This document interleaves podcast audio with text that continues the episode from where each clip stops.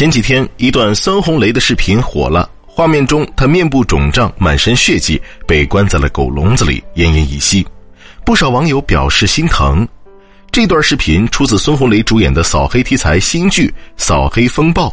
时隔多年，孙红雷又演起了警匪剧，不过这次他不是黑帮老大，而是正义的刑警。孙红雷是公认的银幕硬汉，在亿万观众眼里，他看起来永远刀剑般凌厉，石头般冷硬，苍鹰般勇猛。而现实生活中的孙红雷同样严肃冷峻、沉静寡语，鲜有柔情的一面。一九七零年，孙红雷出生在哈尔滨一户普通人家，父亲是中学哲学老师，母亲是镀锌铁丝厂的工人，家中有三兄弟。孙红雷是老小，小名三郎。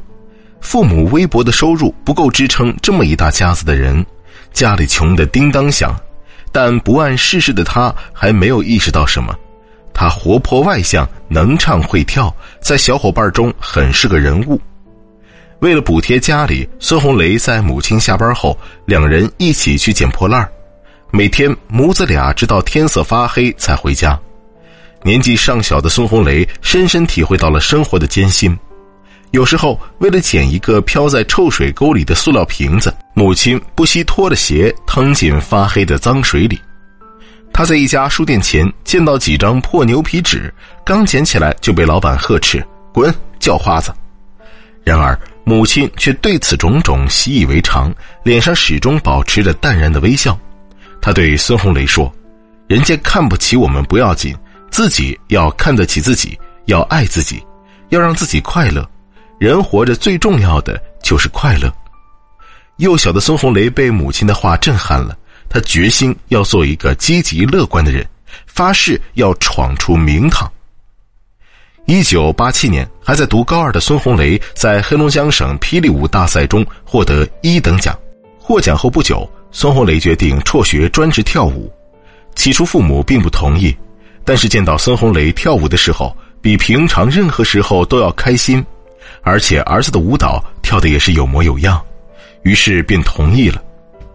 成为一名职业舞者后，孙红雷便成为了哈尔滨市业界公认的一哥，还攒下了十一万元存款。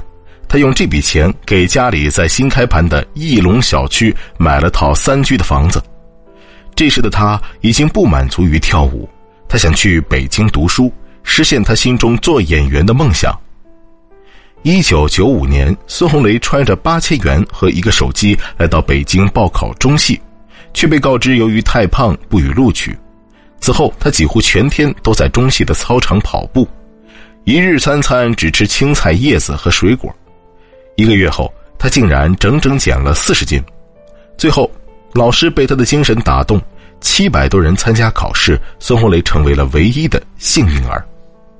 在中戏的两年，孙红雷始终是学校最勤奋的学生。一九九七年大学毕业后，孙红雷应聘到中国青年艺术剧院，成为一名职业演员。首次表演话剧《全是北京人》，便获得文化部优秀演员奖。一九九九年，张艺谋邀请他在《我的父亲母亲》中扮演我。同年，他参演电视剧《永不瞑目》。此后又先后接拍《警察世家》《像雾像雨又像风》等，演艺之路越走越宽，从此跻身一线演员行列。二零零八年，孙红雷的母亲去世了，这给他的打击很大，但生活还要继续。经历了丧母之痛的孙红雷，在演技上有了微妙的改变。以前他扮演的角色都是一味的剑拔弩张、冷硬入骨。而现在的他开始为角色注入了一些崭新的元素，比如梅兰芳中秋如白，阅尽天下爱恨的孤单与收敛；潜伏中余则成，泰山压顶而不改色的执着与沉静。他的演技比从前更加细腻丰富。二零零九年，孙红雷凭借《潜伏》获得飞天奖优秀男演员奖。以及白玉兰奖电视剧最佳男演员奖，孙红雷从此一发不可收拾。之后在电影和电视领域两开花，由他主演的高分神剧《人间正道是沧桑》《新世界》，一代枭雄、好先生，都引发了当年的收视狂潮。孙红雷主演的犯罪片《独占》、悬疑电影《全民目击》等等，都让人见识到了他亦正亦邪的演技。